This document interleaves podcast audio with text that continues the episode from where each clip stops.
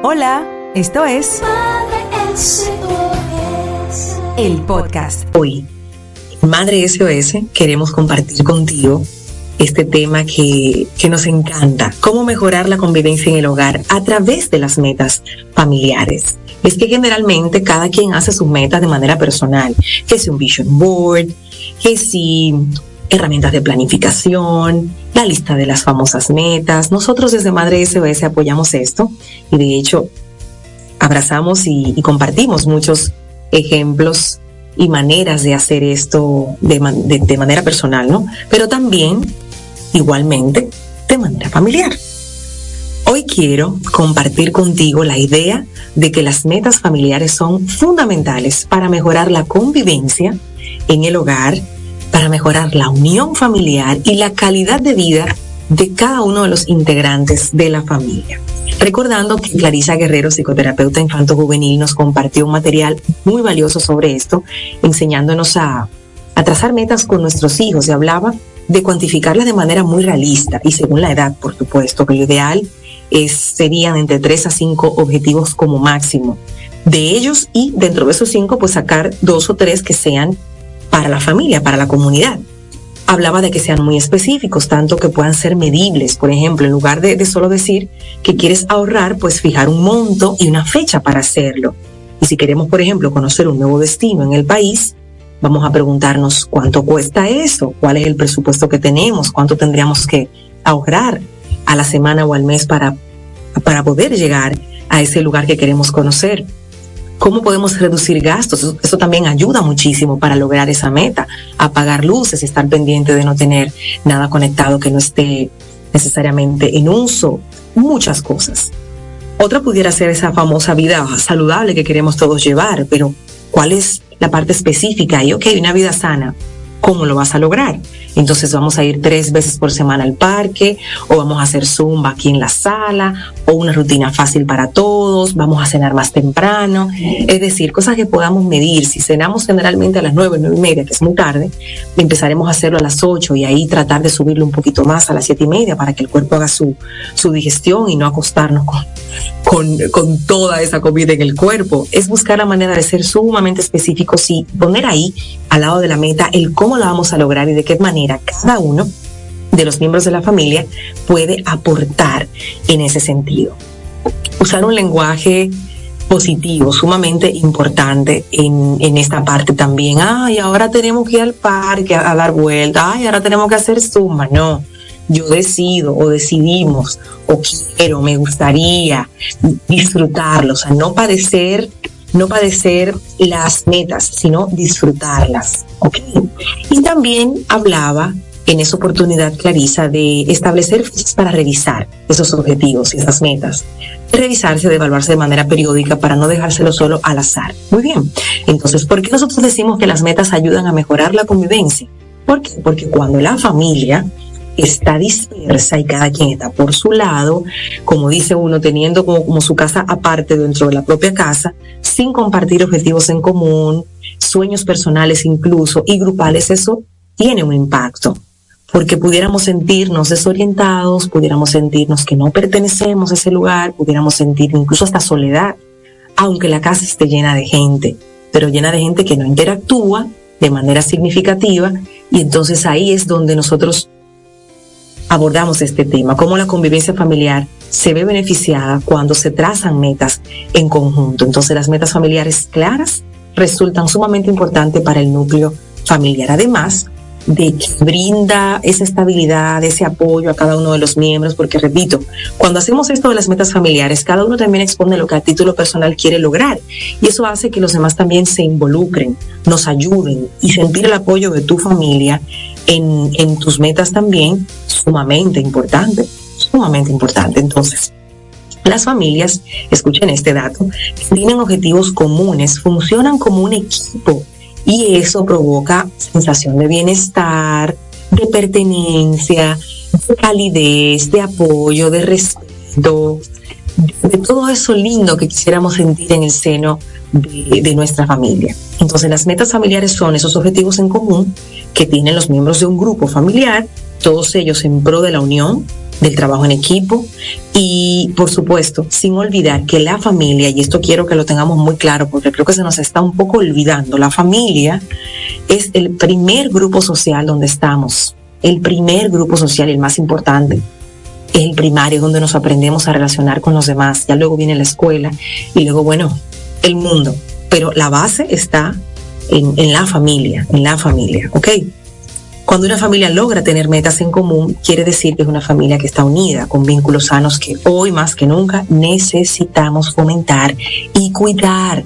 Vínculos amorosos, estrechos, entre los miembros de la familia. Esto no significa que tú vas a vivir este nuevo año color de rosa, significa que estás poniendo foco y atención e intención en cosas productivas, en cosas que tú de verdad quieres en tu familia. ¿Qué tipo de familia yo quiero? ¿Qué, ¿Cuáles son esos cambios que necesitamos hacer?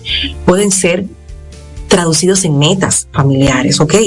En, el fin, alcanzar el bienestar familiar es el fin de, de hacer todo esto. Y además de que las metas permiten que uno se conozca, por supuesto, más, conozca lo que cada miembro piensa, lo que quiere de la vida, y resulta una gran herramienta para incrementar las fortalezas del grupo familiar, porque tú empiezas a descubrir cosas del otro que tal vez no sabías que tenía, porque igual también se va cambiando de etapa y demás, y todo eso se puede propiciar a través de las metas. Y como sabemos, las relaciones familiares pues no son siempre muy fáciles, esa es la realidad.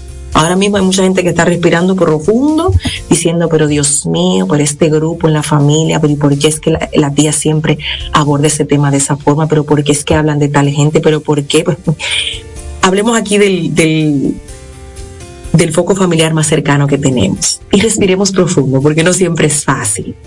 Eh, no podemos darle gusto a todo el mundo, se intercambian experiencias, uno comparte momentos buenos, otros no tan buenos, pero en el contexto familiar surgen también de manera muy natural las discusiones, los conflictos, los malos entendidos. Cuando estamos trabajando por un fin común, todas esas cosas van a salir, pero tú, como tienes un foco y hay una intención de lograr algo, vas a permitir que esas cosas ocurran desde un lugar respetuoso y que les ayude entonces aprender algo nuevo de ese conflicto, de esa discusión o de ese malentendido. Te voy a entregar cuatro aspectos de la convivencia familiar que se pueden trabajar a través de las metas familiares y que lo he podido vivir ciertamente, que lo he podido comprobar y, es maravilloso. Entonces, toma nota para que lo vayas viendo también en tu casa. Uno de los aspectos que mejora mucho dentro de la convivencia familiar cuando se trabajan a través de las metas familiares es que esto favorece la comunicación, porque para ponernos de acuerdo con las tres o cuatro metas puntuales de la familia, hay que hablar, hay que sentarse, hay que comunicarse. Aquel miembro de la familia que le cuesta un poco, entonces se siente en un espacio seguro y de confianza para hablar, para exponer sus ideas. Y lo ideal es que se proponga una hora del día, qué sé yo, en la noche, después de cenar, y se tumban todos ahí en el mueble o en, o en la cama y preguntan, así, simplemente hacer lluvia de ideas. ¿Qué, qué cosas podemos hacer juntos? ¿Qué, qué, qué metas podemos trazarnos juntos como familia? ¿Qué podemos hacer? Y ahí cada quien entonces empieza a comunicarse a comunicarse. Es una herramienta esencial para crear bienestar en la familia y en cualquier grupo, que aumenta la confianza y que permite, por supuesto, fortalecer el vínculo entre los miembros. No es que sean de todo el mundo calladito y cada quien en su mundo, sino que a comunicarse. Ese es el primer aspecto que favorecen las metas, la comunicación.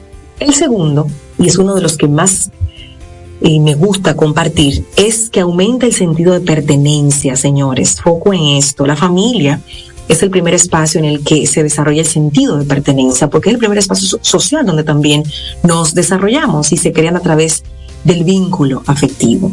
El sentido de pertenencia familiar implica orgullo por pertenecer a esa familia, por tus raíces, por esa, por esa identidad familiar que todos estamos llamados a construir y a defender. ¿Qué somos nosotros? ¿Quiénes somos los Romer Pimentel? ¿Cuáles son los valores que, que tenemos? ¿Cómo los defendemos? ¿Cómo los llevamos a la acción? Entonces, es la certeza de sentirte amado, de sentirte conectado con las personas que están contigo ahí. Los humanos somos seres sociales, es así, y sentir que pertenecemos a algo más grande es una de, nuestras necesidades principales. Entonces, el hogar es el lugar donde estamos nuestros, nuestras eh, primeras relaciones sociales, donde se, se sientan. Entonces, cuando planteamos metas en familia y le damos responsabilidad según la edad a cada quien, eso nos hace sentir parte de algo más grande, ¿ok? Si estamos buscando en la casa en este año más orden, más cooperación, entonces según la edad, fulano, tú a partir de la semana que viene te vas a encargar de sacar los papeles del, baño, tú te vas a encargar de pasarle un pañito a esta mesa, por más mínimo que usted vea la actividad, nuestros niños aman sentirse útiles, estoy hablando de, los pequeños, pero ya también en la adolescencia hay responsabilidades que pueden ir a mayor escala y que usted lo puede eh, poner ahí, o sea que, que ese adolescente sepa, por ejemplo, que hay un día de la semana que la cena la hace, él es el chef o ella es la chef de ese día.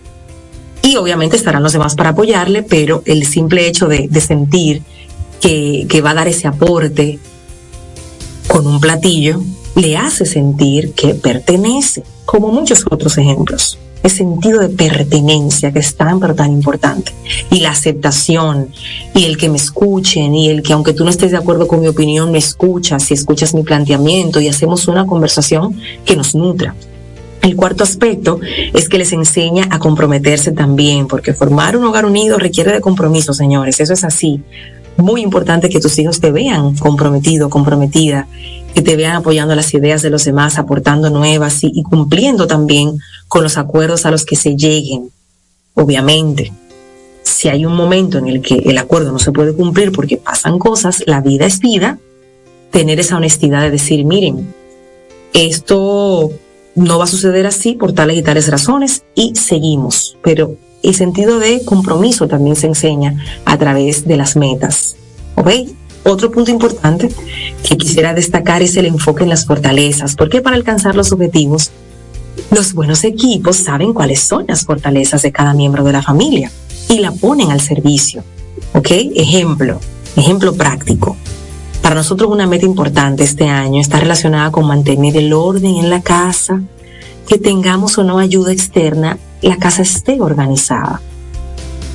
Los fines de semana, a conciencia nos dimos cuenta de que la casa se sentía distinta porque no estábamos poniendo cuidado en regresar las cosas a su lugar y al final entonces eso es desorden y malestar porque el desorden más allá de, de la parte visual también te genera temas emocionales que ya hablaremos en otra oportunidad, pero es así. Y bueno, entonces nos preguntamos cuál miembro de la familia es el más ordenado. Definitivamente es bastante fácil decirlo, mi esposo. Entonces le pedimos a él que no que recoja todo, porque esa es su responsabilidad, esa es responsabilidad de todos mantener la casa en orden, pero sí le preguntamos algunas herramientas, algunos tips, cómo se le hace tan fácil tener su closet organizado, eh, no dejar zapatos por ahí, eh, cómo se le hace tan sencillo que nos enseñara a nosotras, que nos diera esas herramientas. Entonces utilizamos ahí esa, esa fortaleza, ¿ok?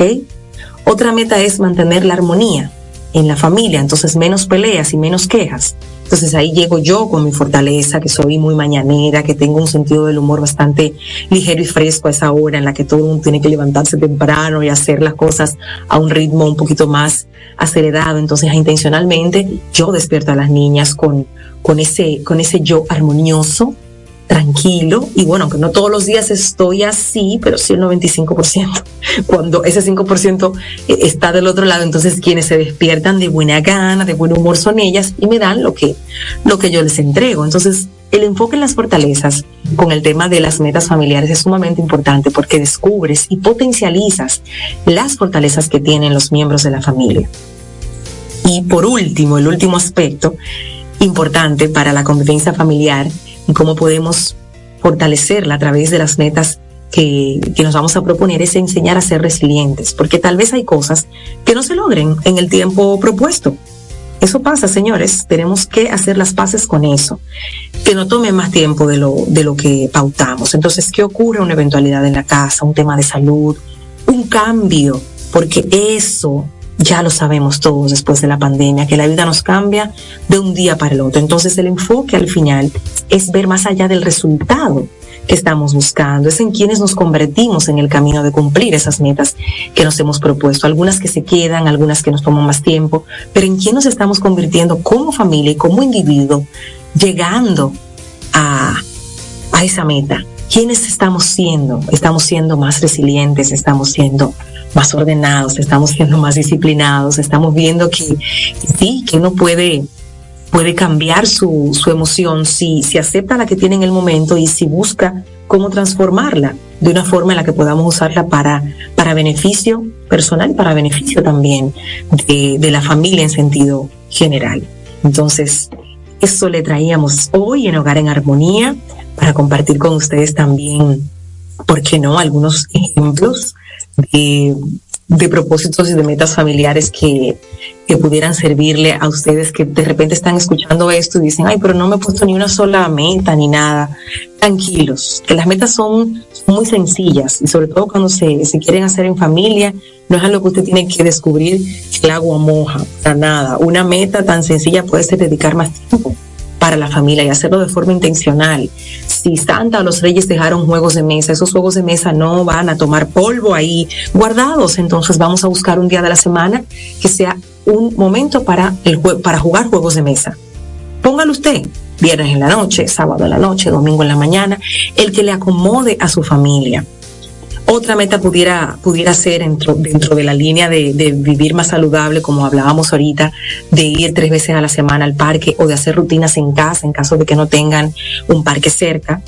Puede ser también hacer cenas más saludables, entonces decir, vamos a buscar dos cenas por semana en internet que sean sanas, que, que cero fritura, que sean eh, bien, bien saludables. Entonces vamos a buscarla y nos vamos a encargar de hacerla.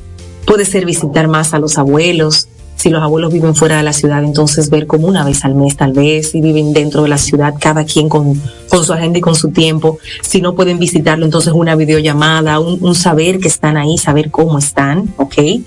Otra meta familiar puede ser más tiempo en pareja. Ojo con esto.